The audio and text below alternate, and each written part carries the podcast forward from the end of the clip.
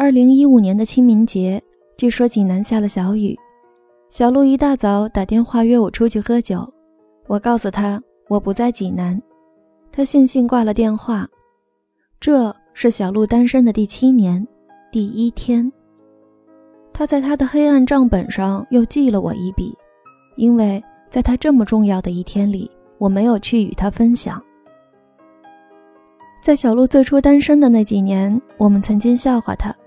说他的职业和性格太适合单身了，技术宅男，一台电脑、一箱泡面等于全世界，甚至都不用 WiFi，小鹿可以用一个星期的时间打脱机游戏，反复打几个通关，然后找出最快最有效的通关方法。在很漫长的一段时间里，大概是两年还是三年，小鹿都像是一个孤独的战士，陪着我们从恋爱到失恋。从相守到结婚，后来我们这一波人从二十三四岁活到二十六七岁，有的人结了又离，有的人成了孩子的爸妈，只有小鹿还是单着。小鹿从来都不介意自己单身，对于相亲、脱单、搞对象的话题，他从来只用三个字来回答我们：无所谓。其实说到单身，小鹿和别人有着本质的不同，有的男生单身是阶段性单身，他们会结识各种各样的女孩子，来满足自己不同的心理或生理需求。这种人的恋爱和失恋，有的时候只是他一秒钟的念头。而小鹿的单身是长期的，而且在可以预见的未来都会是这个状态。对于脱单这件事，我们有着比小鹿更强烈的欲望。逮着机会就把小鹿抓过去，像面试一样，一轮又一轮的相亲。小鹿不忍驳朋友们的好意，又全然没有恋爱的心思，所以每一次相亲，小鹿都很有风度，什么好点什么，然后理所当然买单。每一次都像是要扒了小鹿的一层皮。最后，小鹿央求说：“别逼我相亲了，真的，求你们了。”朋友们不解，问他为什么呢？小鹿说：“实在，实在是钱包比人瘦。”二零一二年的春节，小鹿请了年假，回了趟江苏老家。我们有半个月的时间没见到小鹿，连通电话也没有。回济南的那天晚上，我约了几个朋友给他接风，还故意带上身边一个同样单身的女朋友，叫青青。青青和我们一样是漂泊在济南的外乡人，想要坚定地扎根在这里，为人直爽不世故，是我老早就想介绍给小鹿的女孩。朋友们都心领神会，故意把小鹿栽在青青旁边的位置。小鹿从江苏回来以后，整个人都不一样了，胡子好像一个春节也没剃，脸瘦了一圈儿。有人说：“小鹿，你真不错。”终于让每逢佳节胖三斤的噩梦变成了谣言。小鹿也不说话，连头都不抬一下，一个劲儿往肚子里灌酒。有的朋友为了缓和气氛，说：“蓉蓉，你给大家介绍介绍身边这个单身美女吧。来，先把电话存上。”我二话没说，拿起小鹿的手机拨了青青的电话，然后把号码存在青青的手机里。一边存号码，我一边告诉他：“青青，你那台用了三年的破电脑交给小鹿，他会让他起码年轻两岁半。”青青忽闪着大眼睛：“有这么神奇吗？”小鹿舌头都直了，挥着蘸着黄瓜条的筷子冲青青喊：“对我就是牛，睁大你的眼睛，好好看看。”大家都惊了。青青也愣了半天才说话：“哦，那以后有机会再请教吧。”小鹿眯瞪着眼睛，指着青青问：“以后，以后你要干嘛？泡我吗？别做梦了，我又不会跟你结婚。结婚有什么了不起？我单身，我无所谓，我比你们这群王八蛋牛多了。”青青的脸瞬间青了，我马上把一整根黄瓜塞进小鹿的嘴里。小鹿那晚喝的不算多，三四瓶啤酒，却醉得莫名其妙。后来小鹿又说了很多混账话，大家都很不自在，早早结束了饭局。对于青青，我感到十分抱歉。我告诉他，时机不对，如果换个时间。青青说：“没关系，就是小鹿这人太混了。”我说：“他平时不这样，这次这次有特殊原因。”青青说：“什么原因也不能犯浑呢？”回到家里，我给青青发了一条不算长的信息，但足以让小鹿的犯浑变得情有可原。两千零八年，小鹿谈了三年的女朋友在济南大学毕业，小鹿为了他辞去了在江苏一份还不错的工作，来到了济南。小鹿给我们展示过和他相爱的三年，从江苏到山东，火车票摞起来应该是一本厚厚的情书。在济南，小鹿和他的女朋友共同生活了将近一年的时间。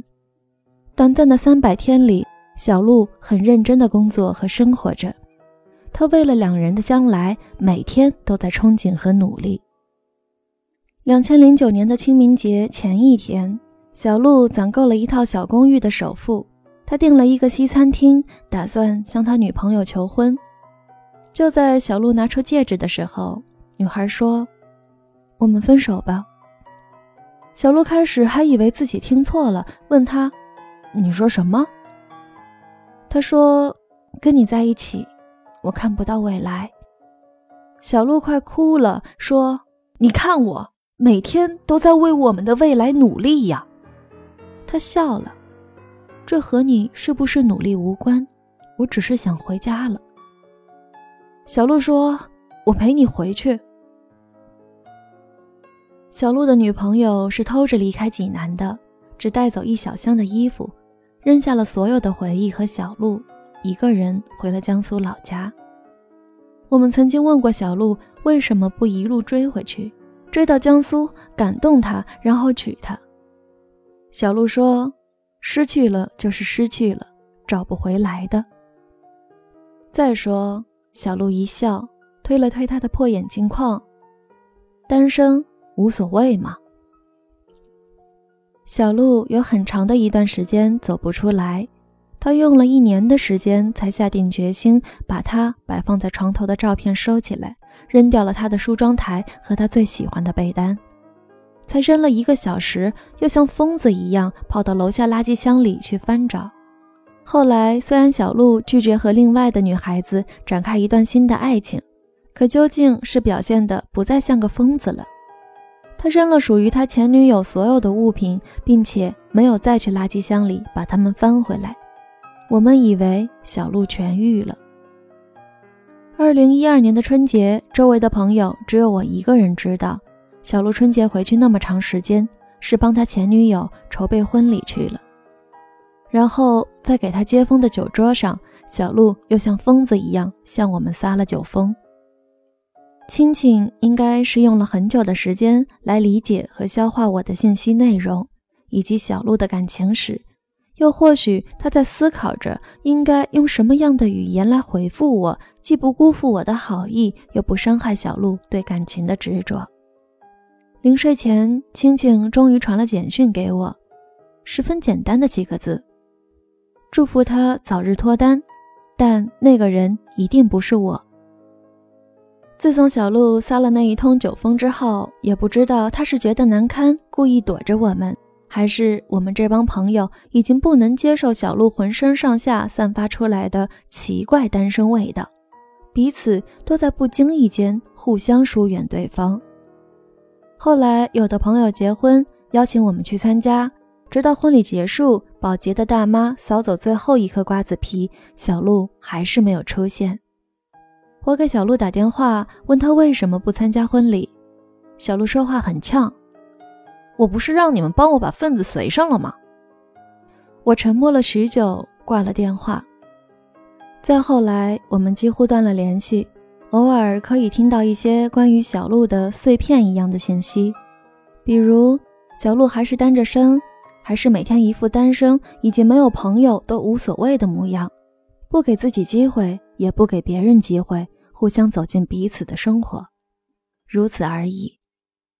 我们和小鹿就像和阵清风后的几片树叶，翩翩起舞后散落在各自的人生里。二零一五年的春节过后，朋友生了孩子，摆满月酒，在酒店的门口，我见到一个人，他剃了胡子，剪了头发，眼镜框换成了大红色。身穿一身浅蓝色的运动装，套着白色羽绒服，我激动的差一点哭出来，走过去狠狠拍了他头。单身的混蛋，这是重生了。小鹿转过身，张开双臂拥抱我说：“嗯，单身的混蛋重生了。”我和小鹿都有许多感慨，那是一份失而复得的喜极而泣，无关爱情，无关风月。我们曾经在陌生的严寒中抱团取暖，在同样的十字路口徘徊走失。我们一起从二十三四岁的年纪走到三十，还有更远的岁月。在这座陌生而又熟悉的城市里，我们都是彼此失散的亲人。小鹿最后是被抬出酒店的，朋友一个劲埋怨，没见过这样的，喝满月酒也能喝桌子底下去。连个红包也不带。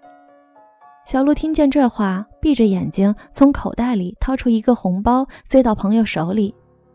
朋友回头把红包塞给媳妇，收好了。小鹿小声嘟囔：“这红包怎么拿走？过两天怎么给我拿回来？”刚出酒店的门，一辆红色的小轿车开过来，停到小鹿和我的面前。车窗缓缓摇下来。青青从里面歪着头对我说：“上车。”我和朋友看到青青，下巴都惊掉了。大家冲过来帮忙把小鹿塞进车里，小鹿就像一滩烂泥一样倒在了后车座上。我坐到副驾驶的位置，对于大家的眼神，我心领神会。去小鹿家的路，青青看起来是轻车熟路。到了小鹿家门口，青青故意没有停下来，绕着奥体中心跑到济南南站。那不是一段很长的路，却几乎贯穿济南的东和西。青青说：“你看，济南就这么小，一脚油门，我就可以把小鹿找回来。”我问他：“为什么？你说过那个人一定不是你。”青青笑了，说。爱情就是这么捉弄人。记得你给我存了小鹿的手机号码吗？我说记得。你那次说他是个混蛋。青青笑了一下，说你还记得呢，都好多年了。我感慨道：“是啊，快三年了吧？你和小鹿怎么？”对于他们的关系，青青不避讳。他告诉我说，有一次我和朋友玩游戏，我输了。选了大冒险，他们叫我给手机里所有的男性朋友发信息借钱，并且要说我是欠了高利贷。我问，然后呢？青青说，然后我认识的几百个男人，没有一个愿意借给我钱，只有小鹿。我傻傻地盯着手机屏幕，等到凌晨十二点，真的只有小鹿答应借钱给我。青青告诉我。到了十二点，短信信箱里躺着小鹿一条孤孤单单的短信的时候，他才知道原来这不是个游戏。后来，青青用了大半年的时间追求小鹿，一开始小鹿是彬彬有礼的拒绝，后来知道青青与别人玩游戏来捉弄自己的时候，索性不理他了。我问青青，大半年的时间，什么力量让你这么执着？我一个邋里邋遢的死宅男。青青反问我：“那你说小鹿为什么可以坚持六年单身？”青青把我问懵了，我随口回他：“我哪知道？”青青说：“对呀，我哪知道？”青青围追堵截的招数都不管用之后，他改成了写信。青青不是个内敛的人，他的信很简单，只有几行字：“单身。”无所谓，我陪你好了，一辈子陪你单身。小鹿收到信以后，在自己的屋子里大哭了一顿，然后洗了个澡，剃了胡子，出门剪了头发，买了几身像样的衣服。他给青青打了个电话，他说：“你能等等我吗？等爱情降临。”青青使劲点头，等，多久都等。二零一五年的清明节，没有人为小鹿和青青证明他们的爱情。小鹿后来打电话骂我，他说特别希望有人为他见证，那个人就是我。我告诉小鹿，你千山万水后遇见了青青，你单身六年以后遇见了青青，这一切都是注定的。所以，爱情这件事情既然发生了，其他的一切真的无所谓。寂寞在身边徘